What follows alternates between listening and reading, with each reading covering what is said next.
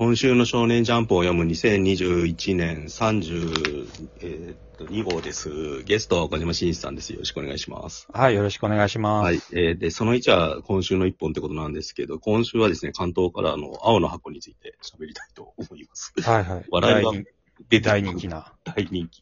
えーっと、今週でなんか11回目とかなのかな？13回目ですね。13回目か。はい。関東からうん2回目っていうんで、早くも超人気御礼って書いてあるから、やっぱ本当に人気あるんだろうなと思いますよね。な何か。今までと違うジャンプのなんか読者層を掴んでるって感じがするっていうか。本当ですね。本当なんか、他誌である少女漫画誌のうん。よくある恋愛漫画みたいなうん。感じがするけど、うん。なかなか今までないジャンプ漫画ですよね、これ。ジャンプ漫画としてはう。ん。基本的にでもな、どう説明したらいいんですかね？バドミントンものって言ったら違うか。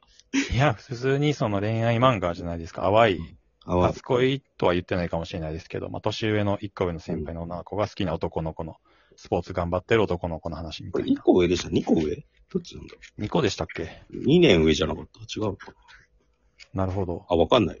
ちゃちゃんと、ちゃんと読んでない？いや、読んでんだけど、なんか俺の中でち、千夏先輩至上主義みたいな漫画だなと思ってた。そうなんですね。一一歳上の、だだからそれもバドミントン部じゃなくてバスケ部なんだよね、あの女の子。そうですね。だからなんかバドミントン漫画じゃないっていう。そうん。その女の子に、ほなんか、う。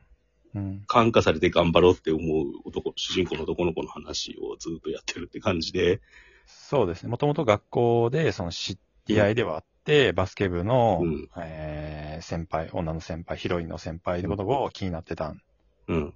えっ、と、男の子の主人公うん。がいたんだけど、まあ、ひょんなことから同居することになって、で、まあな、先輩の気を引きたいがために、うんなんかこう、なんていうんですかね、バドミントン部うんを頑張ってるみたいな、うんそういう話そうですよね。ですよね。うん。恋愛が主軸にあって、まあ、スポーツとかは、まあ、うん。しそれを引き立たせるスパイスというか、そう別軸にあるっていう感じ。その割にはでもなんか結構ちゃんと書こうとしてんのかなって感じもするから、どっかでもしかしたらバドミントン漫画に切り替わっていくのかなって気もしないでもないけど、でもなんかこんこの2週ぐらい試合やって一番のメインが水族館行けるかどうかだから、うん やっぱ千夏先輩を読むための漫画なのかなって感じしますよね。そうですね。すべてが千夏先輩を中心に回ってるっていうかさ、うん。うん、この感じだよなって思って、なんか、うんうん。うんこの人ってあれなんですよね、なんか、なんか、スト、なんかい、い絵のショーで出たんですよね、ジャンプの。絵のショー？なんか、ストーリーキングとかあるじゃないですか、いろいろ、ジャンプ。はいはい。あれのなんか、絵の部門みたいのがあって、あ、イそうなんですラスト部門みか。たいな。うん、確か。マガジンで連載してたんです。マガもジン系のともとはそうなんですけど、なんかで。多分そうですよね。ちょっとそこにもちゃんと見てなかったですけど、うん。なんか、えー絵の話をちょっとしたくて、だから。はいはいはい。うん、今回関東柄の表紙が千夏先輩がいるんだけど、なんか足の組み方がすげえ絶妙っていうか、はいはい。足組んでて、なんかパンチラリンジギリギリなんないラインで、うん。足の綺麗さとか、なんか体の細さみたいのを見せててるっていう感じの、うんなんか、なんか印象としては、もう千夏先輩を描くときの、うんなんか、そこだけ際立ってるっていうか異常に、うん。こんな、こんな表情と描くんだとか、こんな髪の流れ描くんだとか、うんなんかそういうのがいちいちいいんだよね。うん。で、もう一人ヒロインっぽいので、ひなちゃんって女の子がいるじゃないですか。なんか新体操かなんかやってる。この子もなんかちょっと小柄で、うん、可愛いっていうか、うん女の子可愛いしか感想出てこない。体のラインの描き方がやっぱ、なんか、うんなんか足の組み方とか、そういうのが絶妙にうまい。肉感的ではないんだけど、なんかすげえうまいなって思いますよ。ウィキペディア情報ですけど、まあ、少年マガジンで連載した後に、えっ、と、ジャンプというか、集英社第4回画力金プロそうか、歩き、準キングを受賞して、ジャンプギガうん、2020スペリングと少年ジャンププラスに掲載。うん、で、その後ペンネームは三浦浩二に戻して、うん週刊少年ジャンプで青の墓を読み切りセンターカーで掲載、その後連載っていう。だから絵が受け、最初に評価されたってことでいいと思うんだよね。パパラソル連盟はちなみに今でもしあのジャンププラスで読めますね。ええパラソル同盟。このなんか、その、13話の最後のち、千夏先輩が、なんか、私服着て出てくる時の顔とかもすげえいいっすよね。顔、ファッションとかもなんかそんなになんか書き込んでないんだけど、いそうっていうさ。そうですね。あの、マキマさんとの映画デートを思い出しました。ああ、うん。なるほど。はいあれはなんかもっと作り込んでる構成のうまさで見せてる感じがあるんだけど、なんかこっちはなんか生もの見てるって感じがするんだよね。うん。だだからリアルなのかねって話だよね。だからささっきちょっと岡島さんと喋ってたんだけそうですね。結局今コロナ禍で1、2年も経ってしまってて、うん新規の少年、おっさんにとっては1、2年なんてすぐですけど、新規の少年少女にとっては1、2年なん前なんて、ど。はあはあはるか昔じゃないですか。うん。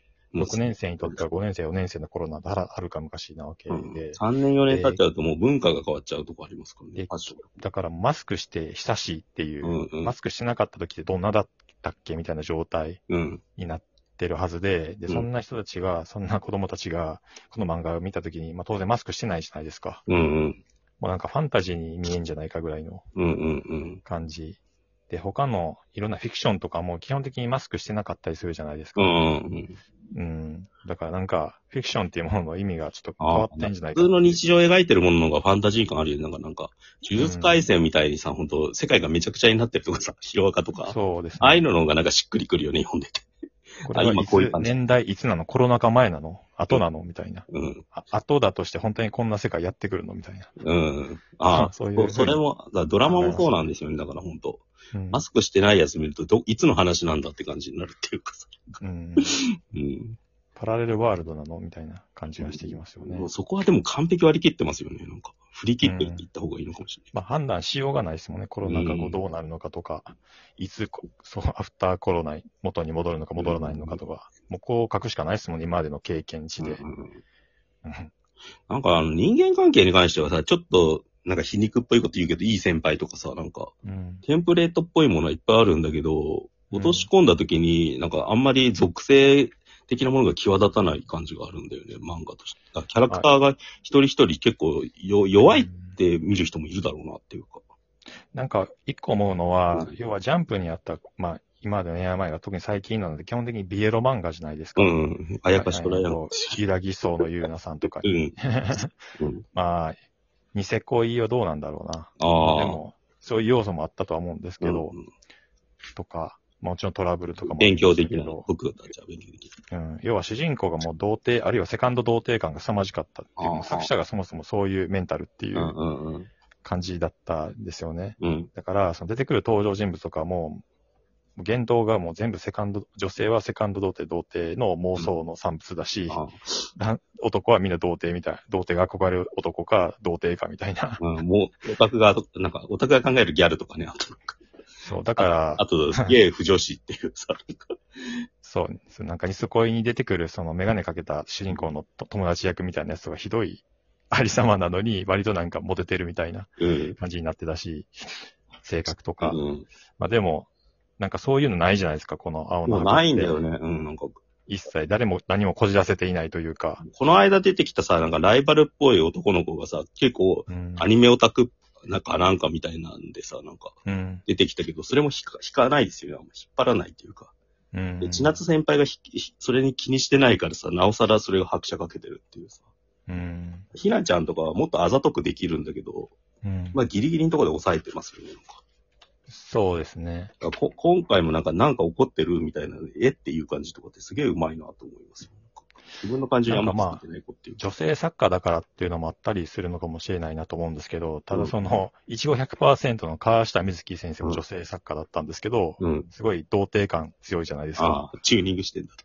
そう。だから童貞感のない、うん こういう恋愛主軸においては漫画ジャンプで割とほとんど初めてだっちゃんだったんじゃないかっていう気も。その割にはでも性欲は一応ギリギリありますよね、なんか。そうですねだか。らなんかちょっとドキドキするっていうかさ。まあドキドキはするけど勃起描写はない。そうそう。あと、し射精描写は。パンチラとかおっぱいあるんですよ。服脱いでるだな、みたいな想像はするみたいなのがあるじゃないですか。なんか、その辺のさじ加減がさ、やっぱうまいっていうか、うん。なんだろうこれっていうさ、爽やかですよね、全員が。まあ基本、爽やかでみんな、基本的にはいい人？なんか、悪人がいないですよそう。でね。、基本真面目みんな。うん。それってすごい今っぽいとも言えるっていうか、なんか今やってる朝ドラのお帰りモネとかってほんとそんな感じなんですよね。基本みんな真面目でいい人っていうかさ。うん。うん。なんか一生懸命なんですよ、それって。まあなんか、要は、根本的なところで、俺は全くハマれないんですけど、うん。まあ、ハマる人がいるんだろうなっていうのは、ちょっと理解しておきたいっていうところですね。で 分析するとさっきみたいな話になってうん。うくん。る。うん。うん。俺なんなんだろうやっぱなんか1年とか2年とかの上の先輩憧れみたいのが根底にあんのかもしれない。だから、だから千夏先輩に憧れる主人公の気持ちがすげえよくわかる。大、大樹だっけ？大輝。うん。名前が覚えられないって。大輝か。男の子。うん本当個人の性癖によってるところはありますよね。なんか一瞬だけ見えるじゃないですか、こういう風に。なんか、何が女の子が大人に見えるっていうかさ。どんどん気持ちのある話になってますうん。全員年下の設定ですけどね。うん。はるか年下ですけども。ああ、そうですね。全員と子供ですよね、基本的に。はい。そうだよね。親目線にはならないっていうか、でもなんか。カメラの位置がなんか絶妙なんだろうな、だから、本当うん。必要以上に上でもないし、下でもないっていうか。そうですね。多分なんか自分の本当記憶みたいなの書いてんだと思うんだけどね、なんか作者が。うん。これに近いことがあったんだろうなっていうか。まあでもこういう頑張る年下の男の子が好きなんじゃないですか？ああ、なんかそれもそんな感じするんだよね。うん。千夏先輩を書くっていうよりは、その頑張って、女の子のために頑張ってる大輝くんの方にも、作者がちょっと燃えてんのかなっていうさ。なんかうん。うん。だからそこら辺が多分今後変わっていくんじゃないのかなって思いますよね、なんか。配分が。うん。大輝くんが成長していく方向に行くのかなっていう。うん。なるほど。うん。まあその辺はちょっと、これから楽しみですって感じで。はい。はい、じゃあ次に行きます。